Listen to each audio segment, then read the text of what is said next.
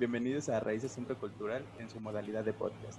Este es un espacio donde buscamos conocer un poco más sobre los artistas que forman parte de nuestra cartelera, conocer a las personas, cómo se originan y desarrollan sus proyectos.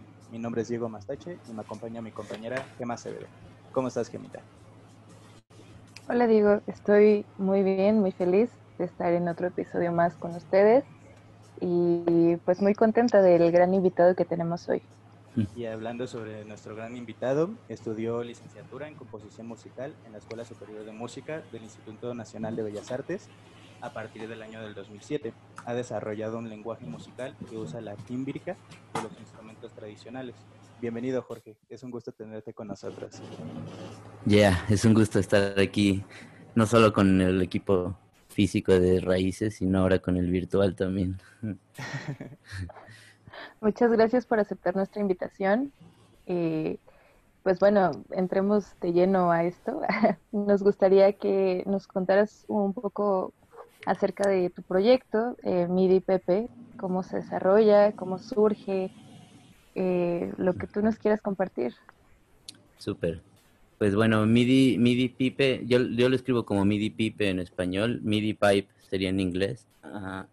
Básicamente deriva, como nombre tal cual, deriva de MIDI, que es una, son unas siglas en inglés que básicamente se refieren a un lenguaje de comunicación entre equipo que hace, por así decirlo, entre otras cosas, transformar el sonido en datos ceros y unos, ¿no? En datos numéricos. Entonces eh, se llama protocolo MIDI cuando justo transformas como lo analógico en lo digital, ¿no? Por así decirlo, a grandes rasgos. Y pipe eh, deriva de, de, los órganos tubulares que, que están en, las iglesias en, en, la época barroca. Y también pipe son los tubos donde se mete Mario Bros cuando cambia de nivel. Entonces ese nombre lo acuñé hace, no sé, como hace 12 años, 13 años, este, que empezaba a tener como esta relación con la música electroacústica y al mismo tiempo que trataba de, de fusionar siempre o de no olvidar como las raíces sonoras, ¿no? La raíz que hace sonar el, mundo, ¿no? Sin, sin, lo digital. Entonces MIDI Pipe empezó a ser como un proyecto solista, eh, a pesar de que he tocado con, con mucha gente o colaborado o, o, inclusive en, mi dueto de Doctor Sotol.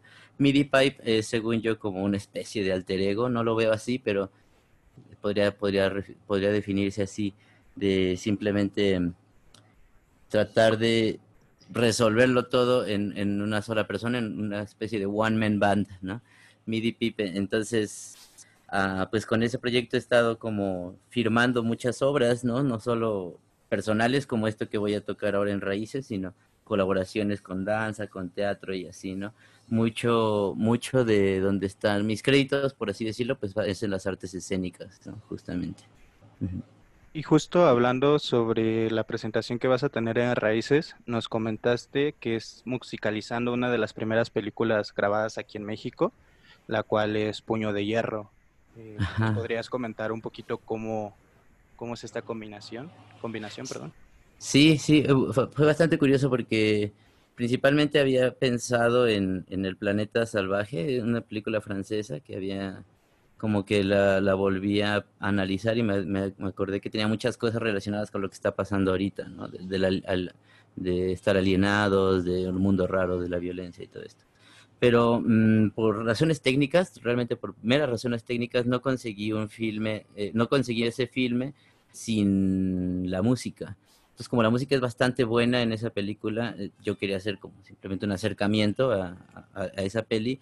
Quería encontrarla sin voz, digo, con la voz, porque la voz en francés es muy bonita, muy musical, y, y quería que no tuviera el audio, ¿no? Del, del, soundtrack. Entonces, como no lo conseguí, eh, estoy, sigo, sigo buscando eso, porque recuerdo que alguna vez sí la, sí la llegué a ver que, que alguien la musicalizó. Y, y, no tenía eso. Entonces busqué justo a la raíz, dije, bueno, pues es raíces. Entonces eh, busqué a la raíz, dije, bueno, pues cine, cine mudo mexicano, ¿no? Debe haber, debe haber. Entonces, lo primero que me encontré es en la Filmoteca de la UNAM, en el canal de YouTube, Filmoteca UNAM, que está bastante poderoso, échenle un ojo. Eh, están muchas películas restauradas, muchas películas, pues tal cual como las encontraron. Eh, y en este caso, esta es de 1927, de García Moreno, es el, el director.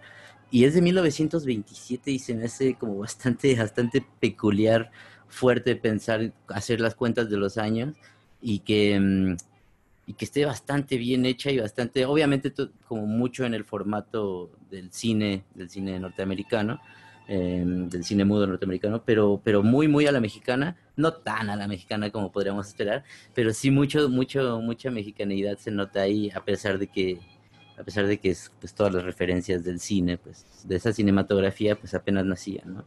Entonces me gustó bastante. Eh, la verdad es que la versión que está en YouTube tiene una orquestación, me parece que es piano, violín.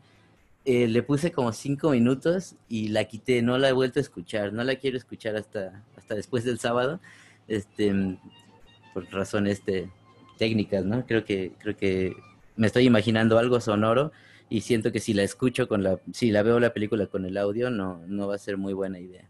Entonces, esto me despertó a muchas cosas de que creo que, creo que me voy a aventar a, musicalizar varias películas así, ya sea en streamings aquí en mi casa o en cualquier otra situación que sea, porque es bastante, bastante eh, interesante, es algo que no había hecho yo como, como ejercicio, ¿no? Igual uno hace escalas en el piano o no sé, cualquier cosa, pero ponerse a musicalizar cine es, curioso, o sea, sin, sin afán de, de, ganarse un Oscar, ¿no? Simplemente como una práctica.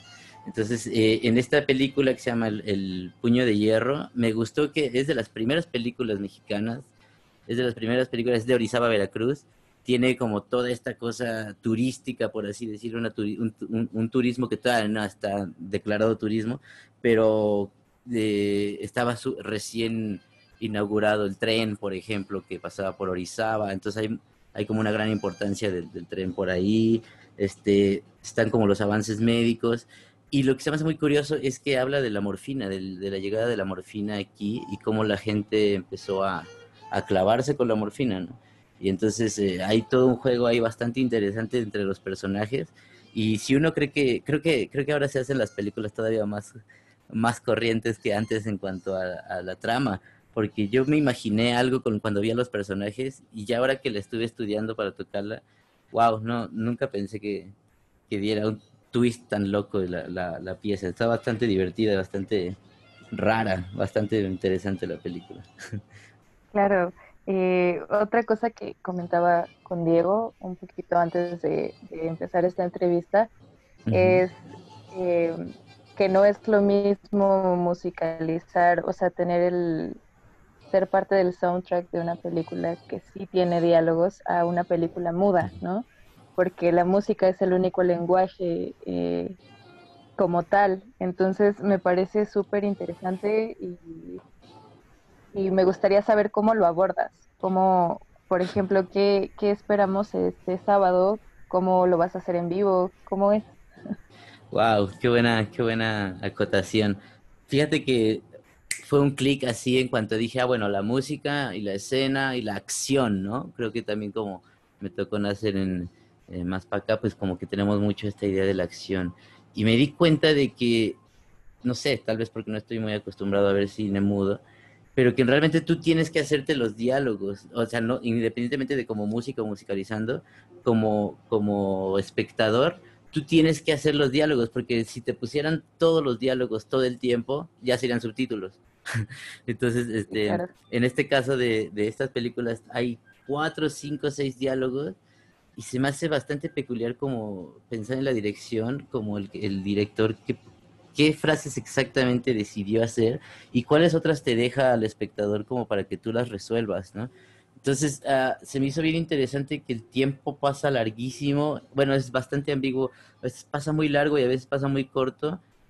Eh, dependiendo si, si mueven las bocas o no, ¿no? Entonces, este, siento como, como un ejercicio nuevo en mí de decir, ah, yo me tengo que, eh, yo me tengo que como que leer los labios, en este caso pues es en español, están, los actores actuaron en español, entonces más o menos algunas palabras puedes medio, medio desdibujarlas, pero muchas es una actuación bien distinta, ¿no? Entonces, eh, independientemente de, de, de, lo que estaba haciendo musicalmente, que es pues un poco más de, de, acción-reacción, ¿no? Un poco como, eh, no sé, algunos contrastes, como si la escena va muy rápida, estoy tratando de frenarla, cositas así, ¿no? Cosas como muy de composición, algunas cosas como si leitmotivs, ¿no? Como lo que nos enseñaron en la ópera.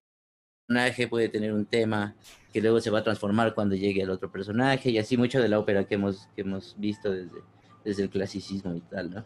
Muchos de esos elementos no soy para nada este, estricto en ese tipo de, concepción, es decir, no hay una partitura completamente escrita, sino que eh, esta forma de que, de que yo me estoy sorprendiendo de ver la peli, estoy tratando de, poderla resolver eh, para el público y para que sea lo, lo, que a mí se me hace un gran reto en este momento, es que pueda ser interesante en vivo presencialmente, y que sea interesante el que esté viéndolo en Facebook, ¿no? O en, en, las redes, debido a que normalmente, no sé, no sé cuánto tiempo está cada quien en scroll, pero no creo que la gente aguante más de 30 segundos o un minuto viendo un video, ¿no?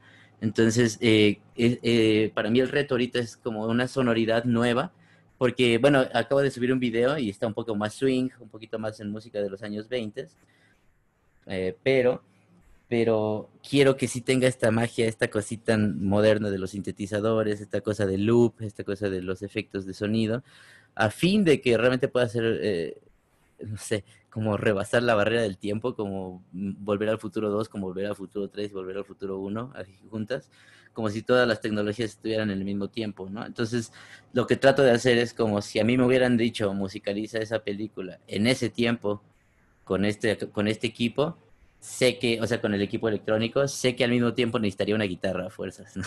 Y al mismo tiempo, si, si tengo una guitarra, yo eh, o, contrato siete músicos o pongo un loop, ¿no? Y, soy siete músicos ahí, ¿no?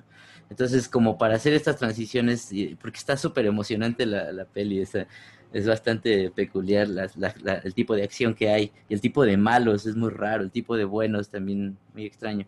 Entonces, eh, estoy como bien emocionado y, un poco nervioso, debo decirlo, de que mm, es, un, es, un, reto bastante, bastante grande, creo. Y al mismo tiempo eh, me también caí en cuenta de que hay veces que una sola nota puede durar tres minutos en la escena y es perfecta, justo en esta misma, ah, como, eh, como en esta misma unión que les platico de tal vez una palabra de lo que dijo el, el actor es suficiente para 20 minutos de la peli, ¿no?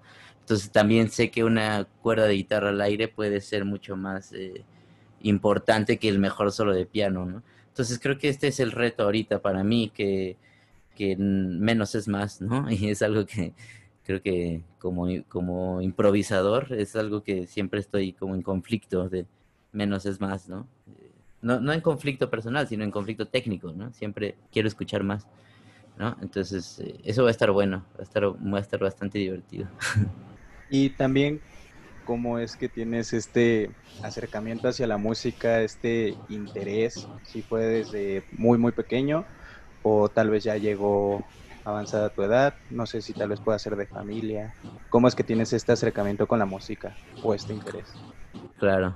Eh, aquí, de hecho, por aquí tengo mi primer guitarra acústica que la historia es bastante común. Eh, había una guitarra colgada en la casa, era de mi padre, que a, su vez fue de una tía, que a su vez quién sabe dónde estuvo. Una guitarra muy buena, muy, muy bonita de, Paracho. Y yo tendría 10, 11 años, yo creo, 11 años.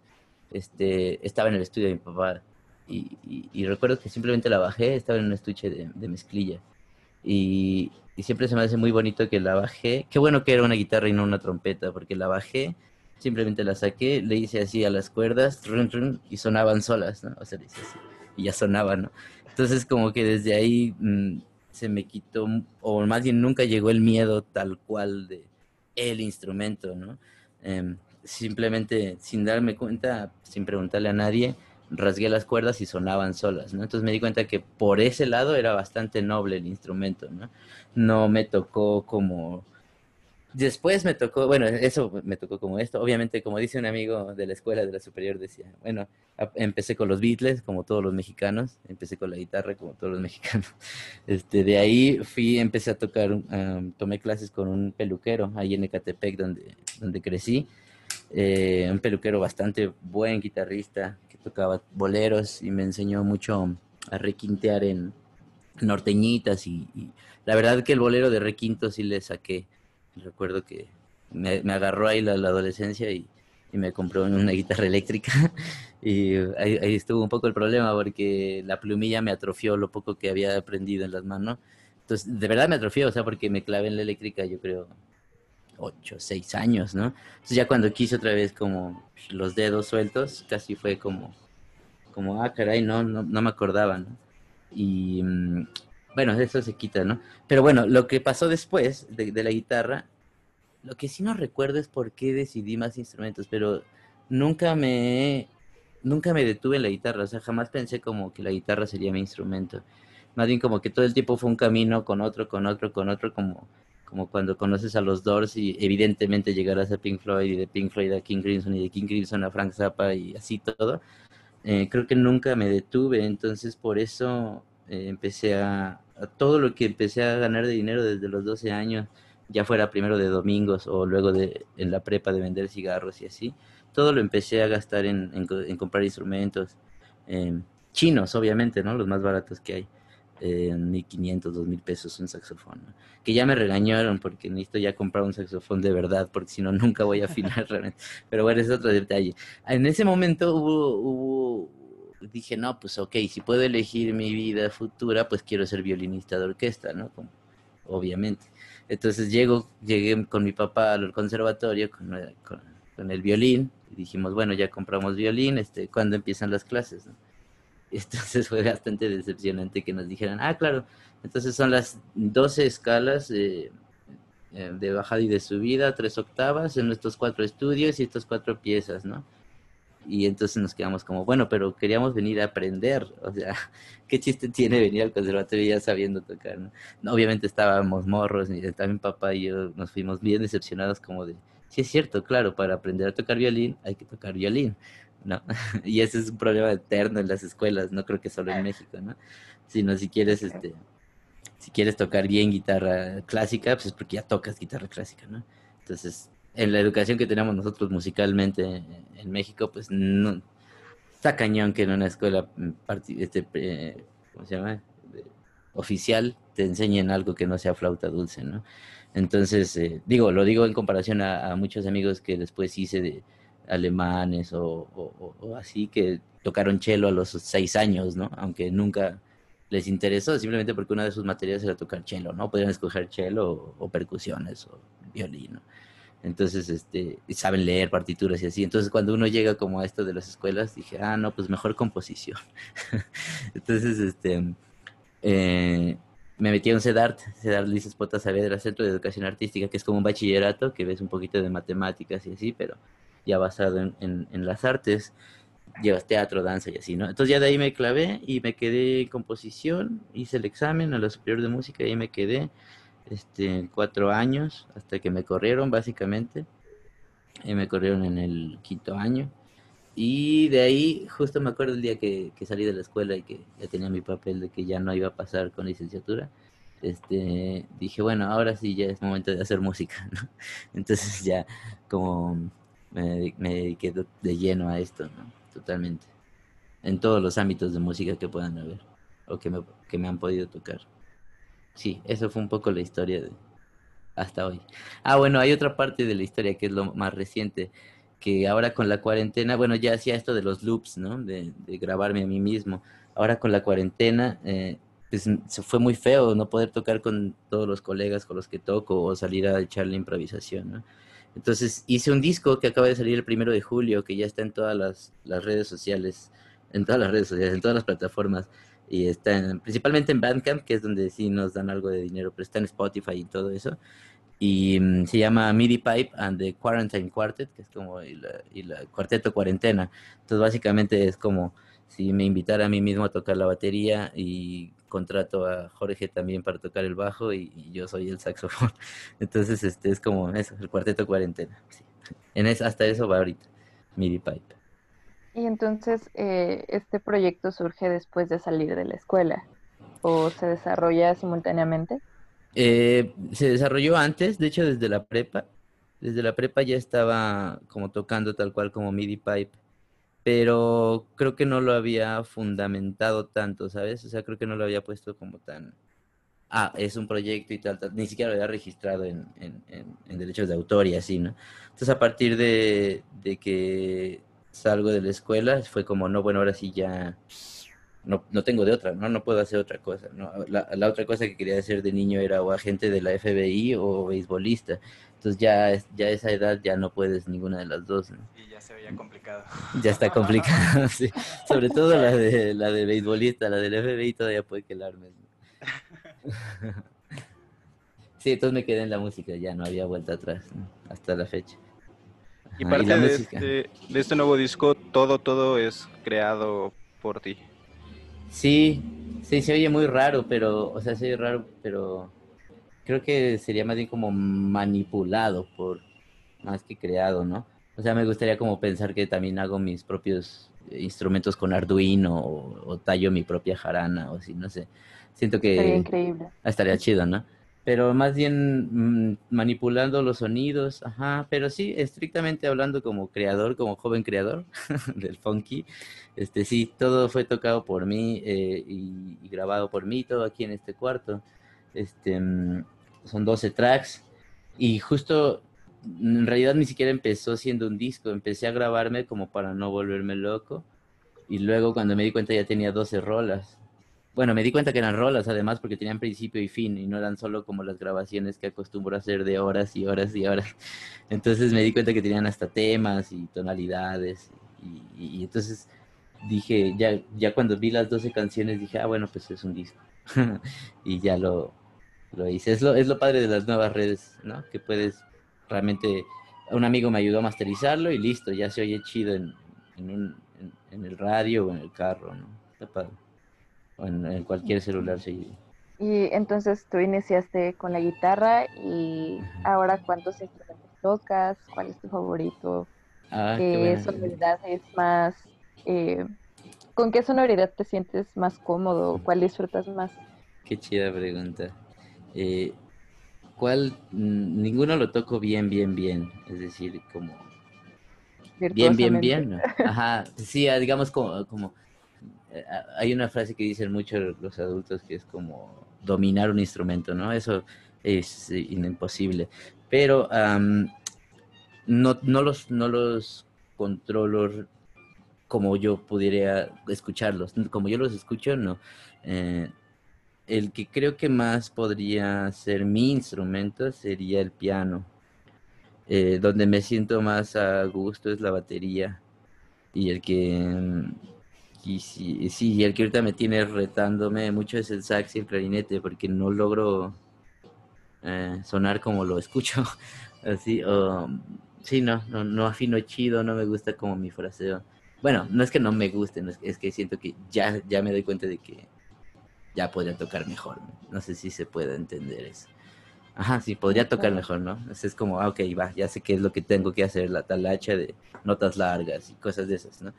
Pero el piano creo que sí es el que más podría resolver para ensambles o leyendo eh, partituras o así. Y ahorita pues dando clases, estoy dando clases de piano para niños y, también me doy cuenta como de, ah, claro, sí hay muchas cosas que puedo resolver mucho más en el piano que, que en otros instrumentos. Y la guitarra, pues yo creo que por, por, por antigüedad, ¿no? Un poquito más que, que, que, me responde bien bonito, ¿no? En realidad, sí.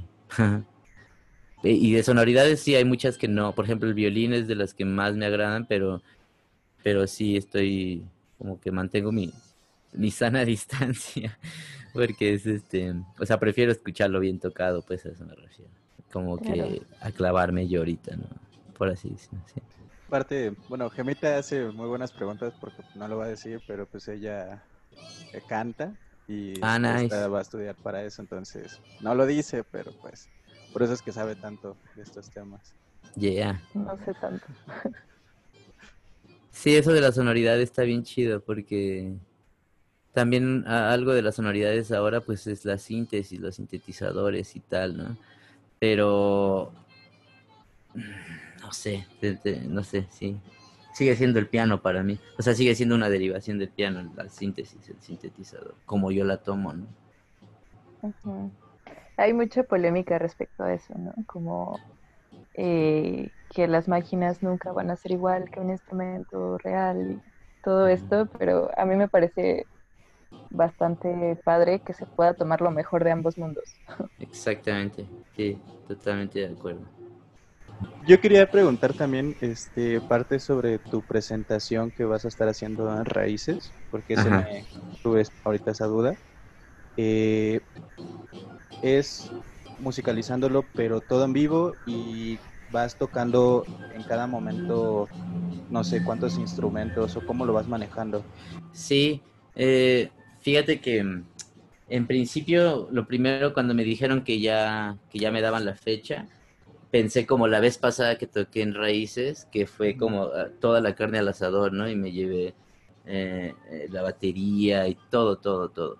Y ahora pensé, a lo mismo que les decía al inicio, es como, no, a ver, tiene que ser, en primera por cuestiones técnicas, ¿no? De que, de que me voy a venir en un taxi, de que, de que todo va a estar en contacto con el piso y toda esta locura, ¿no? Que sí me tiene tenso, cuántos cables van a estar en el piso, desinfectar, todo esto. Dije, bueno, vamos a hacerlo lo más sencillo que hay. Y en realidad regresé al origen que lo más sencillo para mí ahorita son dos loops, dos máquinas de loops, con el que, de hecho ahorita el micrófono está conectado a uno, mira. A ver.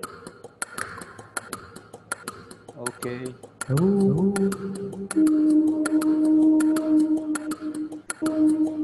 Bueno, por ejemplo, por ejemplo. Entonces, eh, este es uno, tengo otro, otro más. Estos son dos, como dos cerebros distintos que juegan al mismo tiempo.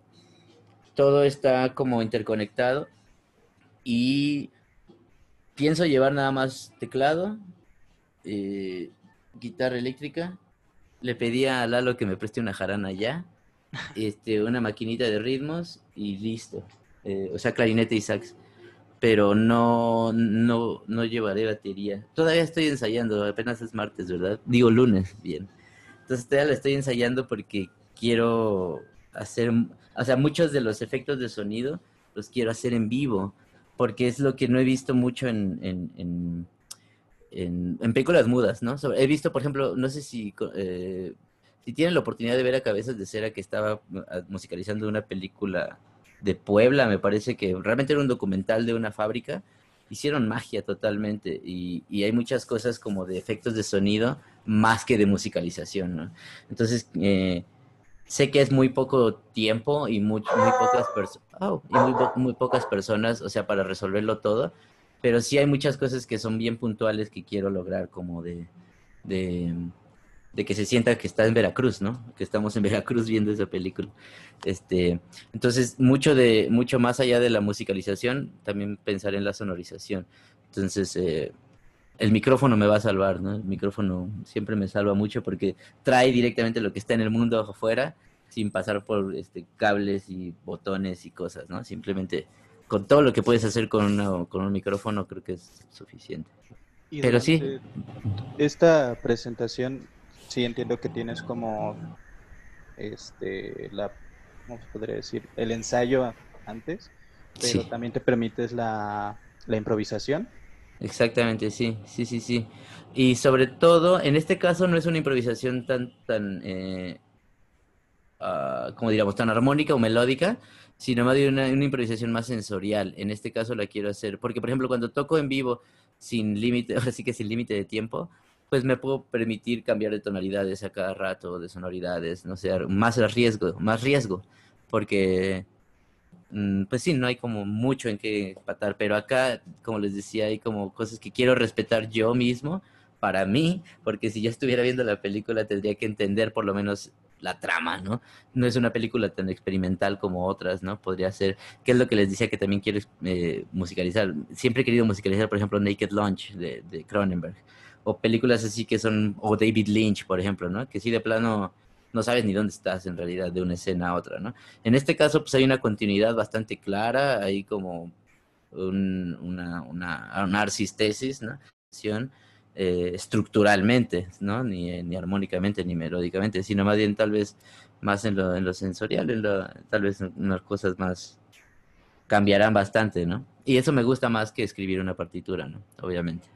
Para finalizar, eh, sí me gustaría eh, un poquito dos cosas. que nos expliques un poco cómo utilizas tú un loop y qué es tu loop, por aquellos que no están como muy familiarizados. Y em, también qué esperamos, o sea, qué te gustaría que sucediera este sábado eh, como tal. O sea, nos cuentas un poco de, de básicamente que la, la película la musicalizas por como tú la entiendes, eh, pero estaría muy padre también como saber qué clase de conexión te gustaría tener con el público. Súper, claro.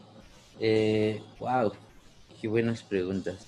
En primera, el, el loop yo lo, lo uso como mm, otro instrumento musical, ¿no? Entonces, eh, mm, trato de pensarlo como no solamente que procesa señal, sino que la misma el mismo aparato con sus funciones puede tener su propio lenguaje, como decíamos hace rato, ¿no? Entonces, es algo que todavía no conozco, todavía estoy en eso, pero quiero entenderlo como, un, como otro lenguaje, como hablar inglés, hablar loop, por así decirlo, ¿no? Para poder hacer, eh, es decir, cuando alguien dice, toco la guitarra, pues puedes tocar básicamente cualquier tipo de música de cualquier país, de cualquier parte del mundo con una guitarra, ¿no? O sea, no, ya no te define, ya no te encasilla tanto como el violín solo toca clásico, no, pues no, el violín toca todo, ¿no? Entonces el loop me gusta mucho verlo así, ¿no? Como, como una especie de, eh, extensión de mi cuerpo, ¿no? Como cualquier otro instrumento. Todavía no, todavía no lo siento tal cual, pero hay muchos momentos cuando toco en vivo que sí sé que, que sí sé que me estoy comunicando directamente con el, con el aparato. Eh, en este caso es más al servicio de la, de la cosa técnica, ¿no? Si, si, tuviera tiempo y presupuesto para poner a ensayar a 20 músicos, pues claro, me encantaría tener un ensamble para musicalizar este, lo que sea, ¿no? Eh, y escribir las partituras y darles partichelas y ensayar y así, pero ya no nos podemos ni abrazar, entonces mejor me llevo mis dos loops y este se resuelve, ¿no? Este, en este caso técnico, ¿no? Que, que, que se vio así. Este, en cuanto a qué espero, eh, fíjate qué curioso, espero, eh, espero yo ver la peli, disfrutarla, o sea, en vez de, estar nervioso y cumplir como con, un requisito de, una fecha. ¿Sabes? Este estoy muy emocionado porque es mi primera fecha post-COVID. Este, la, la, última que me aventé fue en las islas de la UNAM, en el Festival del Agua. Fue totalmente distinto porque bailamos y porque la banda se acerca y te abraza y tal, ¿no? Y, Raíces es un lugar súper hermoso para tocar. O sea, es un lugar que justo estoy pensando como cada que toco ahí no me quiero ir, ¿no? Quiero estar ahí cotorreando, siempre hay mucho que platicar, que comer, un mezcalito, ¿no? Entonces ahora siento como bien raro eh, esa cosa de sé que voy a estar ahí cerca de todos, todos vamos a estar cerca de todos, pero como, ah, chido. Entonces que de una u otra forma se pueda sentir que la banda vio la peli y se emocionó igual que yo, ¿no? Y que cuando casi matan a alguien, pues sí digas así, ay, qué bueno, no sé, o sea, que sí podamos saltar todos como si estuviéramos viendo una peli realmente y eh, en vez de, tratar de resolver cosas o de tocar súper chido. Ajá, exacto. En vez de tocar súper chido, más bien musicalizar súper chido, ¿no? Súper efectiva. Entonces, para que salgamos todos como cuando sales de la peli que dices, ah, qué mala peli, pero qué bien me, qué bien me, me relajé, ¿no? O sea, cuando ves las, las de Avengers o esos, ¿no? O sea, no esperas que sea cine de calidad, simplemente esperas que te distraigas, ¿no? En este caso siento que puede, puede hacer como llegar al espectáculo, llegar al show, llegar a la cosa así como de, órale, qué padre, qué emoción, qué... Eh, ay, estaba en vivo, o sea, como en vez de, ah, mira, está en vivo y qué padre, sino al revés, ¿no? Como, ah, sí es cierto, y estaba ese vato ahí tocando. Este, tanto para los que están en la casa como para los que estamos este, estemos allí en el lugar, ¿no? Siento que eso, eso, es, eso es, lo que quiero. Eh, y, y, sobre todo que, que, sí, o sea, lo que más quiero lograr es como volverme a acostumbrar a, a salir y, sentirme tranquilo, ¿no? O sea, es, es, bien feo tener nervios de tocar, tener nervios del cable, tener nervios de la transmisión y aparte tener nervios de que te puedes morir, ¿no?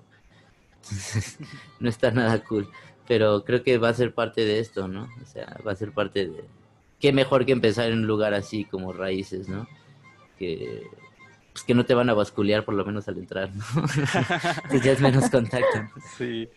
Entre otras cosas, pues. Pero sí espero que la banda vea una película y sienta como que podría venirle ese mismo soundtrack, ¿no? Inclusive yo lo voy a grabar, va a estar todo grabado, entonces seguirlo trabajando, ¿no? Si funciona puede ser como pues, hacer más presentaciones de eso, tal vez. Claro, y sabemos que lo vas a lograr. Este, Llegamos al final del programa, no sin antes recordarles que MIDI Pipe va a estar en Raíces Centro Cultural musicalizando en línea El Puño de Hierro este sábado 15 de agosto a las 19 horas. Eh, la modalidad del concierto van a ser de dos formas. Lo van a poder disfrutar de manera virtual, pero también ya se puede disfrutar de manera presencial. Los invitamos a que puedan hacer sus reservaciones, ya que es cupo limitado y obviamente con todas las medidas de sanitarias este, correspondientes. Es obligatorio el uso de cubrebocas y su previa reservación. Entonces los invitamos a que se comuniquen a Raíces para hacer las reservaciones. Yo quería hacer una, invitación. Eh, el, disco que tengo, el disco que tengo en, línea, que se llama MIDI Pipe y el Cuarteto Cuarentena, está en todas las redes, en todas las plataformas. Eh, en Bandcamp, si lo llegaran a comprar en Bandcamp, cuesta 130 pesos. Este, y lo padre de Bandcamp, digo, para que también lo tengan presente con todos los colegas músicos, eh, Bandcamp es de las pocas, ahorita todavía de las pocas como eh, plataformas que no son tan gandallas. Entonces, de 130 pesos a mí me vienen llegando 120, 116 pesos reales, ¿no? Entonces es bastante, bastante, bastante pro. Entonces, eso es por una, por una parte, ¿no? Si eh, pueden comprar una rola por 20 pesos también. Este, ahí ponemos los links ahorita, pero lo que quería decirles es que voy a regalar cuatro discos que yo los tengo obviamente en una carpeta en Drive.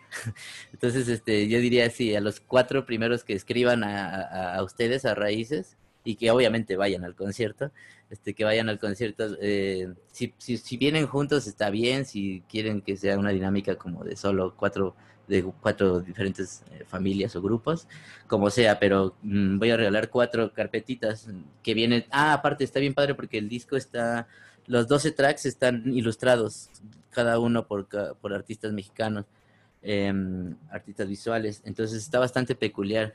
Están hechas ex profeso las, las, las, obras gráficas y eso se los mando en un PDF con, con las dos tracks en, en WAP. ¿no? Es como si lo compraran en Bandcamp, básicamente es la misma carpeta que yo les mandaría. ¿Va? Entonces, este, sí, a los cuatro, cuatro discos se regalan ese día. Obviamente no se los va a dar físicamente, sino lo descargan en su compu, ¿no? Para evitar contagio. Claro, de verdad te, lo, te lo agradecemos mucho por este detalle y sobre todo por, por tu tiempo, aunque sea a la distancia. Ya, de lujo. Gracias por esta, por esta dinámica. Qué chido. Muchas gracias, chicos. Vale, gracias, que estén muy bien. Hasta luego, bonita Buenas noches. Igualmente, gracias. por todo. Bye, bye.